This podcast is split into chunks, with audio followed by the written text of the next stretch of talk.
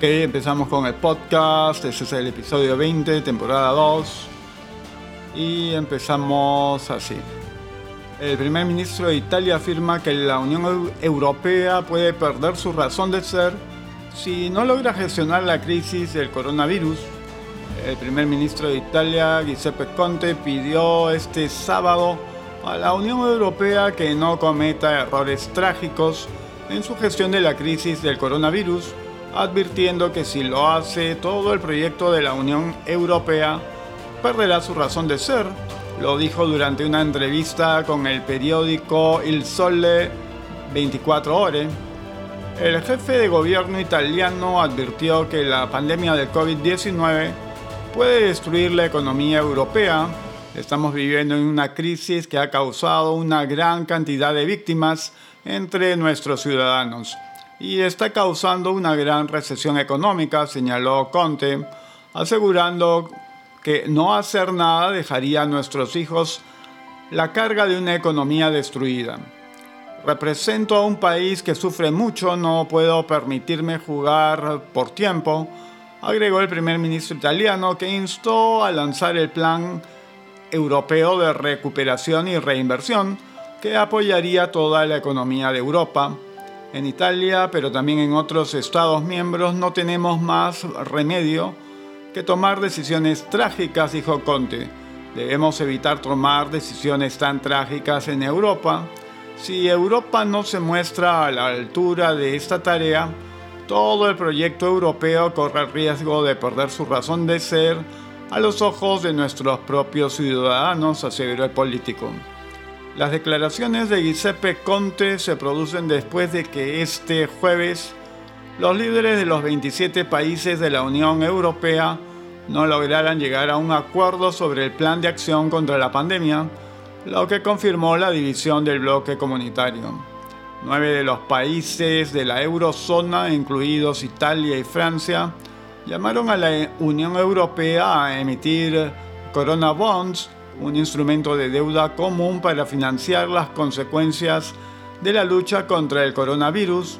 No obstante, Alemania, respaldada por Austria y Países Bajos, se mostró en contra y abogó por el uso del mecanismo europeo de estabilidad, el fondo de rescate de la zona euro. Italia sigue siendo el país europeo más afectado por COVID-19. Hasta la fecha en la nación transalpina ha sido confirmadas 92.472 casos de infección, más de 10.000 personas han fallecido a causa de la enfermedad. Bien, y aquí tenemos un documento de Frente Amplio Ayacucho que señala lo siguiente. Frente a la renuncia de la congresista Arlet Contreras a la bancada Frente Amplio, expresamos lo siguiente. Primero, nuestro partido y nuestra bancada tiene una agenda marcada por la lucha contra el sistema económico neoliberal y la convocatoria a una asamblea constituyente que otorgue una nueva constitución política, plurinacional y popular para refundar nuestra patria, una agenda también de lucha frontal contra la corrupción, venga de donde venga, y caiga quien caiga con su expresión más descarada, el clientelaje. Segundo, esa postura nuestra le es incómoda a las ONGs plagadas en su mayoría por izquierdosos o caviares que lucran con los intereses de nuestro pueblo, autodenominándose sus representantes y defensores, por ejemplo, en la lucha contra la violencia contra la mujer. A todos ellos obedece la congresista Arlette Contreras, por eso su renuncia, producto de que no se aceptaron sus caprichos de comisiones parlamentarias, para servir a esas ONGs y de la experiencia para que retire a, perdón, de la exigencia para que retire a un asesor fujimorista contratado por ella. No es una sorpresa para nosotros y además que lo advertimos en su momento. Tercero, desde el Frente Amplio Ayacucho, no permitiremos que este círculo se repita Denunciaremos todo aprovechamiento que las ONGs obtengan a costa de nuestro pueblo. Su afán de lucro no pasará a Ayacucho, marzo 2020. Bueno, este es un fenómeno bastante conocido en el mundo de los partidos de izquierda y las ONGs de género, feminazis principalmente donde se da pues como una constante que el feminacismo se acerca y hace coqueteos, la izquierda, los partidos de izquierda suelen fácilmente caer en la tentación porque las ONGs vienen con dinero bajo el brazo. El punto es que cada vez que las organizaciones feminazis ingresan, son invitadas, de alguna manera tienen acceso a partido alguno, eh, rápidamente y sistemáticamente buscan que hacerse del control o por lo menos tener una fuerte influencia a nivel de, de manejo de la agrupación y paulatinamente van usurpando y reemplazando la agenda del propio partido con la agenda, la agenda propia de las organizaciones feminazis, las ONGs. Eh, y esto finalmente hace degradar a la agrupación política, transformándose nada más que en un engranaje más del mecanismo feminacista, o termina como en este caso en la que hay enfrentamientos y cuando el partido todavía tiene control sobre sí mismo, terminan este, separándose, ¿no? Entonces esto no es algo nuevo, es un fenómeno que se da a lo largo y ancho del mundo también allí donde hay izquierdas y hay feminacismo y terminan aliándose para actividades políticas, principalmente este, ir a elecciones en la medida en que logran algún resultado. A posteriori el feminacismo saca las garras y pretende pues imponer condiciones, ¿no? Entonces esto no debe llamar la atención, es parte de la naturaleza del feminacismo. Bien, continuamos. Dice, Minsa lamenta informar el sensible fallecimiento de cinco personas por infección con COVID-19, comunicado número 37, 28 de marzo del 2020 a las 10.41 am. Hombre de 50 años de edad, quien ingresara al Hospital Nacional Almanzora Guinaga en la provincia de Chiclayo, región Lambayeque, por insuficiencia respiratoria aguda y neumonía por COVID-19. Su deceso se produjo a las 5 horas del 26 de marzo del 2020. Hombre de 66 años de edad que ingresara al Hospital Nacional Guillermo Almenara Irigoyen en la provincia de Lima por insuficiencia respiratoria, sepsis y neumonía por COVID-19 su deceso se produjo a las 21.30 horas del 26 de marzo del 2020. Hombre de 43 años de edad quien ingresara al Hospital Nacional Hipólito Unanue en la provincia de Lima por insuficiencia respiratoria, sepsis, afoco respiratorio, obesidad y neumonía con COVID-19. Su deceso se produjo a las 2 horas con 16 minutos del 27 de marzo del 2020 hombre de 64 años de edad procedente de Hong Kong, quien presentó un cuadro de infección por COVID-19. Su deceso se produjo en su domicilio ubicado en la región Cusco a las 3 horas con 20 minutos del 27 de marzo del 2020. Mujer de 60 años de edad quien ingresara al hospital Alberto Sabogal, solo Guren en Bellaiza, Callao, por shock séptico, insuficiencia respiratoria y neumonía por COVID-19. Su deceso se produjo a las 17 horas 45 minutos del 27 de marzo del 2020. En nombre de todos los peruanos expresamos nuestras más sentidas condolencias a los familiares en este momento de dolor. Bien, tenemos otro comunicado del MINSA casos confirmados por coronavirus COVID-19 ascienden a 671 en el Perú, comunicado número 38. 28 de marzo del 2020 a las 12.46 pm, con relación al procesamiento de las muestras por coronavirus COVID-19, el Ministerio de Salud informa a la población lo siguiente.